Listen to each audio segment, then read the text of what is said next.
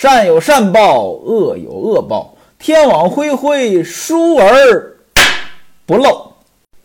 前文书正说到，英伯爵和谢希大这二位呢，来到了西门庆家里面，其实是来拉皮条的，是向西门庆推荐了李桂姐儿。但西门庆呢，根本没理这茬儿。很多人对《金瓶梅》这部书的认知啊，就是认为这部书呢，就是写着西门庆和一帮女人们的淫荡生活。西门庆那是色中的恶魔，看到漂亮小姐姐就走不动道儿。包括一些影视作品呢，也是往这方面引导。但您听书听到这里，您就可以看出来，不是的。西门庆是好色，但也没有说好色到那种程度。《金瓶梅》这部书是有一些色情描写。但绝不是只是描写西门庆和一帮女人们的故事啊！西门庆没有理这二位关于拉皮条的事儿，把话题呢转到了卜知道的过世。谢希大呢叹了一口气，说：“咱们十个人平时呢聚在一起挺好玩的，现在呢少了他一个。”您听这个话，仿佛呢少了不知道这个人呢，谢希大呢挺感伤的。但事实上呢，这有没有不知道呀？不知道是死是活呀？谢希大根本不关心。为什么呢？您往后听。谢希大接着说：“他说呢，下个月初三呢，又是咱们聚会的日子。到那时候呢，也少不得要劳烦大官人这里边呢再花点钱，咱们兄弟们呢再玩一天。”您注意啊，这个谢希大呢，前半句还在说不知道死，咱们兄弟呢少了他一个，后半句呢就开始说玩一天的事儿了。您说，真要说兄弟死了啊，挺伤心啊，这还能说提玩一天的事儿吗？而且两句话挨着这么近，不像话。而且呢，还有一个细节挺有意思，这个前半句呢。谢希大呢，本来是接着西门庆的话说的。西门庆说：“你看，不知道给我送了一把扇子，我要答谢答谢。”没成想呢，他病死了。那谢希大呢，就顺着这句话呢，感慨了一句：“哎，咱们兄弟十人，他少了一个。”但是后半句说到玩儿了，按理说呢，你这句话也是对西门庆说的呀，要让西门庆拿钱呀。但是他没有，虽然话他接着说，但是他转过头来呢。朝着英伯爵说：“说下个月初三，哎，咱呢需要大官人这里破费。各位，这是为什么呀？其实您设身处地的想一想，如果您是谢希大，厚着脸皮找别人要钱给自个儿玩，您好意思吗？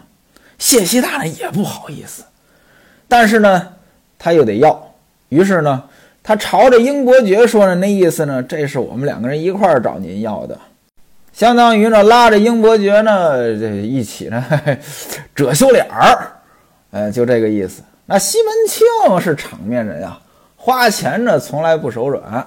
西门庆呢，马上就接过来说：“说没错啊，我刚才呢正在跟老婆说呢，哎，咱们兄弟啊，你说这个时不时的聚一下啊，这个玩儿，这总不是个事儿，倒不如呀，咱们找一个寺院。”啊，到里边呢，写上一个书头，结拜做了兄弟。那位说了，什么叫书头？您都看过古装剧，给皇上写奏章啊，上书。其实呢，这书头呢也是上书，只不过呢是给这鬼神上书啊，把自己想干什么向鬼神呢汇报一下，这就叫书头。到寺院里边，咱们写上一个书头呢，咱们结拜做了兄弟。以后呢，彼此之间有个照应，这也是好事儿。要搞这个呢，到那时候呢，呃，咱们兄弟几个肯定要花些钱，干什么呢？你得这个买贡品啊，你办事儿能不花钱吗？买贡品啊，搞会务呀，都得花钱。原文写买办三生，三生是什么东西？其实就是贡品啊。这个三生有很多的说法啊，像什么牛、羊、猪。这叫大三生，猪、鱼、鸡，这是小三生。那三生呢，也还有别的解释啊。反正呢，就是贡品啊，咱们呢这搞个会务，买点贡品呢，祭拜祭拜，咱们兄弟结义。到那时候呢，呃，咱们个人呢也多少呢出点份子钱。西门庆的意思呢，就是不是我一个人花钱，你们呢也得花钱。但西门庆呢还是挺敞亮的，他说了，说这花钱这事儿呢，不是说我要找你们摊派啊，毕竟呢是咱们一起结拜。每个人呢都出一些呢，这也是个情分。英伯爵呢连连的说：“哥哥说的是啊，所谓婆儿烧香，当不得老子念佛。咱们各自要尽各自的心。”这个英伯爵啊，满嘴的俏皮话。我觉得呢，他要说相声呢也不错。什么叫婆儿烧香，当不得老子念佛呢？那就是说，比如说两口子啊，你说老婆去烧香。呃，跟这个老公呃念佛，这是两码事儿。那意思呢，就是个人得尽个人的心，个人得出个人的力。但是呢，英伯爵这个人呢，说话比较圆滑。您看啊，西门庆说了，大伙儿都出点钱，他马上接过来，哎，哥哥您说的对，确实大家都得出钱。但他紧接着一转折，只是我们这帮人，老鼠尾巴生疮，有脓它也不多呀。又一句俏皮话，那意思就是说，我们跟您没法比呀，啊，我们能出多少钱呀？西门庆呢，其实也知道他们能出几个钱呀，所以呢，没当回事儿啊，直接说了一句：“怪狗才，谁要你出多少钱呀？你说这干嘛呀？什么叫怪狗才？狗才呢，就是不成器，啊，不成才，啊，这人不行，怪狗才，这就是一句骂人的话。”哎，你这个孙子，你说这话干嘛呀？我也没让你多出啊。这时候，谢希大说了一句很重要的话啊，说咱们结拜呢，应该是十个才好呀。如今这不知道兄弟没了怎么办？呃，再找一个人，找谁？这句话我觉得挺生硬的，我个人觉得挺生硬的啊。您看我们这说相声啊，两个人这捧哏的啊。它有很多的作用，其中有一个很重要的作用呢，就是让这个节目的内容按照既定的方向发展。所以，如果您仔细观察捧哏的有些话呢，就是为了转折，为了承接，呃，反正呢，就是为了让内容呢能够按照既定的方向延展下去。金瓶梅说到这儿，这说到结拜这个事儿，那么这个谢希大说了这么一句话，就很怪。他说结拜需要十个人才好，为什么呢？谁规定结拜要十个人啊？人家桃园三结义那三个人不挺好的吗？没听说哪里边有这个讲究，结拜要十个人才好啊？九个人结拜不行吗？但是呢，如果说谢希大不说这句话，《金瓶梅》后边的故事呢不好发展，没办法引出下面那个重要的人物来，所以我估计着呢。谢希大这句话呢，就是作者呢故意的让他说了一句这个重要的转折的话。哎，但看这部书呢，这句话呢好像有点生硬啊，这转折转的有点生硬。不光是说十个才好，这个比较牵强，就是你说结拜兄弟相好才结拜，哪有说缺一个随便找一个人的啊？如今不知道兄弟没了啊，找谁来补一下？这听着都不像话了。西门庆一听呢，是沉吟半晌，说了呢，说我家隔壁有个花二哥，本是花太监的侄儿，花钱大方，出手阔绰，常在院中走动。院中咱们说过了啊，就是勾栏妓院。他们家后边的院子呢，跟我们家呢只隔着一道墙，啊，我们两个人呢还算聊得来。倒不如呢，找个下人呢，把他请过来，哎，跟咱结拜，这不就十个人了吗？英伯爵一听说，好，好，好，乐得俩手都拍不到一块儿去了。他为什么这么高兴呢？他不是说说多了一个结拜的兄弟，他高兴。他听说这个人呢爱花钱，出手阔绰，他高兴。他赶忙就确认一下。说这个就是那个包着吴银儿的那个花子虚嘛？吴银儿这是个妓女，也是在勾栏之中那花子虚呢是长期包养着吴银儿。西门庆呢说：“哎，正是他。”英伯爵这会儿呢都乐得有点说话不着边了，把心里话都说出来了。哎呀，哥哥呀，快快快快，让人把他请来！如果他要跟咱们兄弟混在一起，咱到日后不又有个花钱的主吗？哎，咱们吃什么喝什么，这不都不愁钱儿了吗？西门庆呢也被他气乐了，说：“你真是个叫花子呀！你是个恶格吧？上辈子没吃饱是怎么着？怎么就想着吃呢？”大家呢也是哈哈大笑。说完就把戴安叫到身边，说：“你到隔壁花家去啊！呃，对你花二爷说呢，我们呢要到初三，哎，结拜十兄弟，啊，请花二爷呢一起。”你看他怎么说啊？他怎么说呢？你就怎么回来给我转达。如果你花二爷不在家，就对他家的二娘说。您注意啊，这句话呢，其实听着呢也正常，也不正常。正常是什么呢？哎呀，你说，呃，人家要是男的不在家，跟人家家里的跟老婆说一下，这挺正常。不正常的是什么呢？这戴安什么人啊？长期跟着西门庆，那相当于西门庆的这个秘书啊。你说这点事儿还用交代这么细吗？这就仿佛说送人家上公交车，说公交车上有座你就坐着，没座你就站着，这多新鲜呢！你要说这个人第一次坐公交车，你嘱咐这句话没问题；你要说他老坐公交车，你还嘱咐这句话，那就是废话。但是西门庆在这里边提到花二娘，这花二娘可是本套书当中很重要的一个人物。西门庆是不是心里边这时候就有所想呢？西门庆之所以沉吟半晌，决定邀请花子虚来结拜，是不是本就有他的如意算盘呢？您往后听。戴安领命就奔隔壁去了。英伯爵说呢，说那咱们这结拜是在哥哥您家里呀，还是去寺院里呀？谢希大呢，就是说呢，咱这里啊有两个寺院，有一个是僧家啊和尚的永福寺，还有一个呢是道家玉皇庙。这永福寺呢，我估计着是这寺很常见的一个名字啊，杭州也有永福寺啊。这个清河县有没有永福寺呢？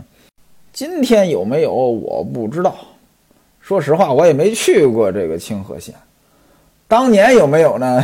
我也不知道。是不是作者随便说的呢？也有可能啊。那这玉皇庙呢？其实也应该是挺常见的。好多地方呢都有玉皇庙。杭州虽然没有玉皇庙，但有个玉皇山。也是道教的圣地啊！今天呢，在清河县有个玉皇宫，这就是当年的玉皇庙。但这个庙什么时候建的？西门庆在世的时候有没有这个庙？这我也不知道。谢希大说了，哎，咱们这儿和尚的永福寺，道家的玉皇庙啊，这两个地方，呃，咱们要不挑一个？西门庆呢，就说呢，说这个结拜的这个事儿啊，不是和尚管的。这寺里的和尚呢，我也不熟，咱还不如去玉皇庙呢。玉皇庙的吴道官呢，跟我呢挺熟的。这玉皇庙呢，也是又宽敞又幽静，环境挺好。哎，这个西门庆说这几句话呢，我也不知道道理在哪儿。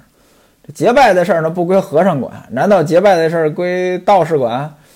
我也不知道这逻辑在哪儿啊，可能呢，西门庆呢，就自己是大哥呀，那说话呢，总得显着自己有点学问。估计他琢磨着，和尚这是外国来的，外国不兴结拜这事儿啊。我们中国的这个道士，那肯定跟这个结拜这事儿呢，他有关系。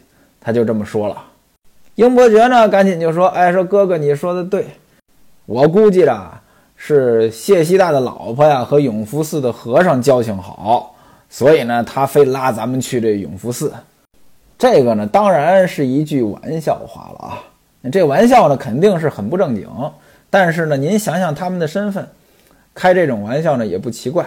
那当然了，玩笑有个原则，就是你不能说真的。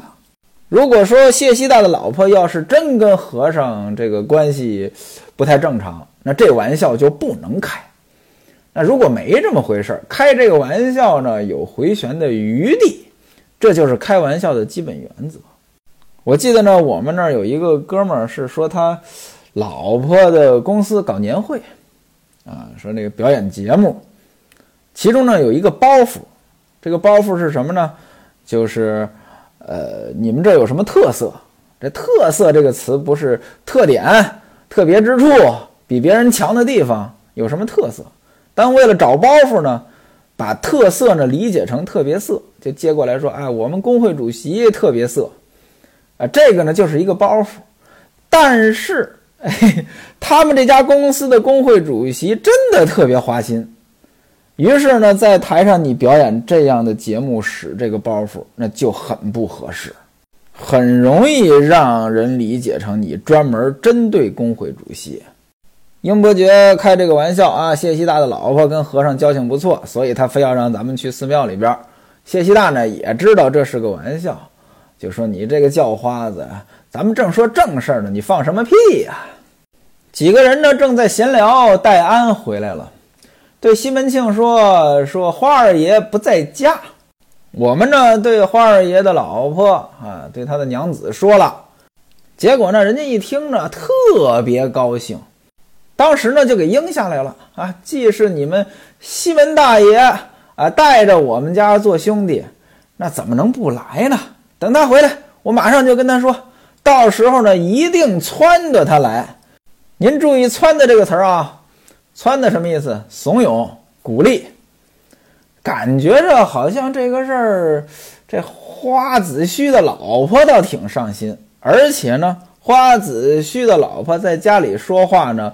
多半是算数的，那反正呢，一口答应上来了，而且呢，还赏了戴安呢两件点心。西门庆一听呢，马上就对着英伯爵和谢希大说：“说这花二哥呀，家里面的老婆可漂亮了。”这让我想起来我们说相声的一个包袱，哎，自从见到你老婆，我就决定你这个朋友我交定了。其实西门庆一说这话，他之所以要拉着花子虚入伙，这心里边到底想什么呢？各位呢，您也能猜到个七七八八了。几个人呢，接着又聊了聊天，喝了杯茶，吃了吃点心。英伯爵和谢希大呢，便起身告辞，说：“哥哥呀，那我们就回去了。我们呢，去通知众兄弟，叫他们呢，把份子钱送过来。哥哥您呢？”也先去跟玉皇庙的吴道官呢，把这事儿呢说一说，啊，也就是分头行动呗。我们呢是发请柬去，哥哥您呢去订会场去，哎，就这么个分工。那个年代呢，通讯也不发达，只能是捎口信儿，不像现在，这要是结拜，微信群里说一声就行了。西门庆呢也不留这二位，那就把他们送出了大门。英伯爵呢，刚走出几步，又回过头来嘱咐西门庆：“那天呢，可得叫这卖唱的来。”西门庆呢说：“好，好，好，这兄弟们说说笑笑，有个伴唱的呢，也有意思。”说完呢，这三个人呢就分别了。那位说了：“英伯爵为什么要嘱咐叫个卖唱的来？您想想，英伯爵是干什么的呀？”他就是帮着勾栏妓院招揽生意的呀，这不又是能拿佣金的活吗？闲言少叙，哎，过了几天呢，就到了十月初一。西门庆早上起来呢，正在月娘房里坐着，只见呢走进来一个才留头的小厮儿。这小厮儿，哎，就是下人。才留头，留头什么意思？留头发。那过去呢，这小孩出生把头发剃光，到一定年龄呢，才开始留头发。那才留头就说明年龄不大，具体是多大年龄呢？这也没有个定数。这小孩呢，手里端着一个描金褪光拜匣，拜匣这就是呃礼盒，走亲访友，你不能空着手去啊！哎，拿个盒子装点东西，礼盒。描金不用多解释，上边肯定这是描着金嘛。退光是什么意思？这是一种油漆，这种油漆呢，刷在上边呢，一开始呢没有什么光泽，但是呢越用越亮。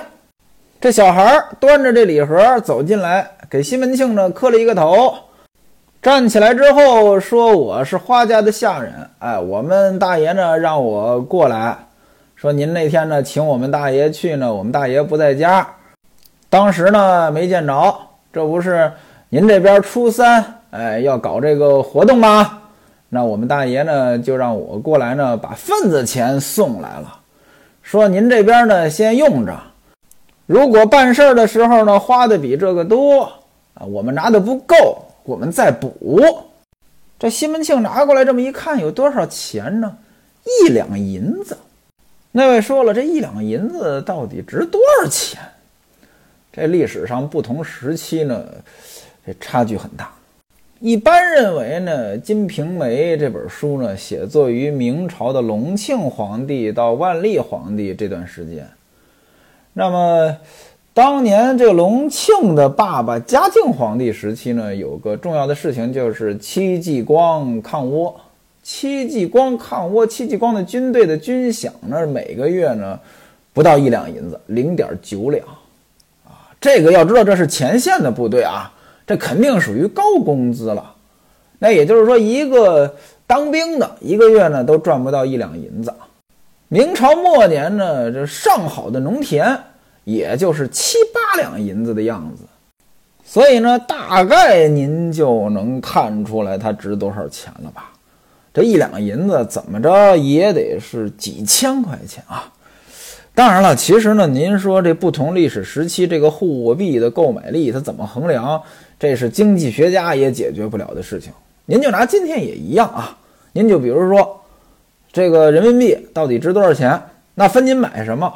您比如说吧，您要说买房，那好像人民币的购买力不是很好，一个月挣两万的人也未必是很富有的人。但您要说买家用电器，那在咱们中国，那可真是挺金花的，这钱购买力可是不差的啊。您甭说买家用电器了，您就买手机，在咱们中国。千元机的普及率不低吧？基本上人人都有吧？我说的呢是智能机。您说千元机跟这种旗舰机啊，这种顶端的手机啊，这功能上有太大的差别吗？哎，也没有吧。这个可能有一些岁数比较大的人，他不用这种智能机，用功能机，但他不用也基本上不是他用不起，而是呢他可能不习惯用。所以呢，这个钱的购买力，您要看他买什么东西。到美国，您要是拿着一百美元去逛超市，那这一百美元是真金花呀，购买力可强了。您要到医院里边去看病，再没有保险，那您看吧，这个美元就跟废纸差不多。在德国装个空调，连买空调再安装，那可能就得上千欧元。在咱们中国。一千多人民币，你装一个空调问题不大吧？但你不能说这个人民币的购买力比欧元强吧？啊，分你买什么，分你在哪儿买。今天咱们说的是为了结拜，那结拜花什么钱呀？啊，租场地呀，这个买一些吃的，请一些卖唱的，买一些贡品，啊，雇一些人帮忙。那这个说。花一两银子随份子，那就是很拿得出手了。西门庆呢也说：“哎呀，多了，肯定不用补。到日子那天呢，跟你们家大爷说，就哪儿都别去了啊，跟我们一起呢，都到玉皇庙里面去。”小孩呢是满口答应，小的知道就要走。刚刚转身要走呢，吴月娘呢把他叫住了。吴月娘叫来房里的大丫头玉箫。啊，捡了几样这个点心给他，说呢，这个呢，呃，是赏给你吃的。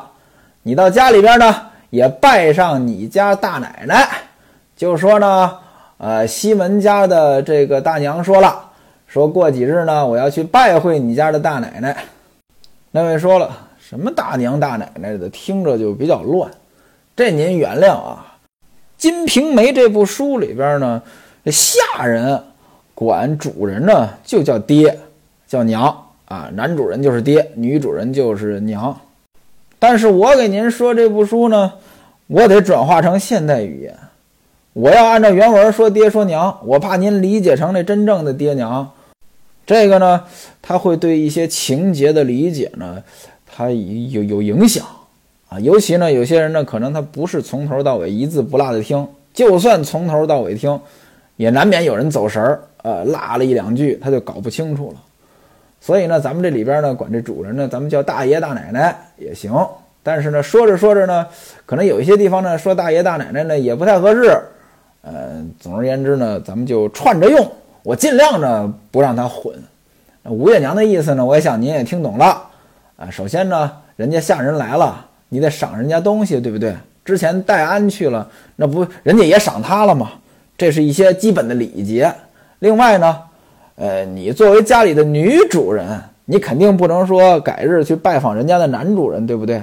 那肯定就说改日去拜访他们家的女主人，这也是一句客套话吧。这小孩呢，接过来赏赐的点心呢，磕了一个头，呃，就回去了。小孩转身刚走，英伯爵他们家的下人，这人叫英宝，哎，也拿着个拜匣就过来了。这拜匣里边是什么东西呢？这不是十个人结拜吗？啊，其他几个人的份子钱呢？这是英伯爵呢给敛上来了。敛上来之后呢，就打发人送过来了。可是这一送过来这些份子钱呀，就惹得西门庆的老婆吴月娘不高兴。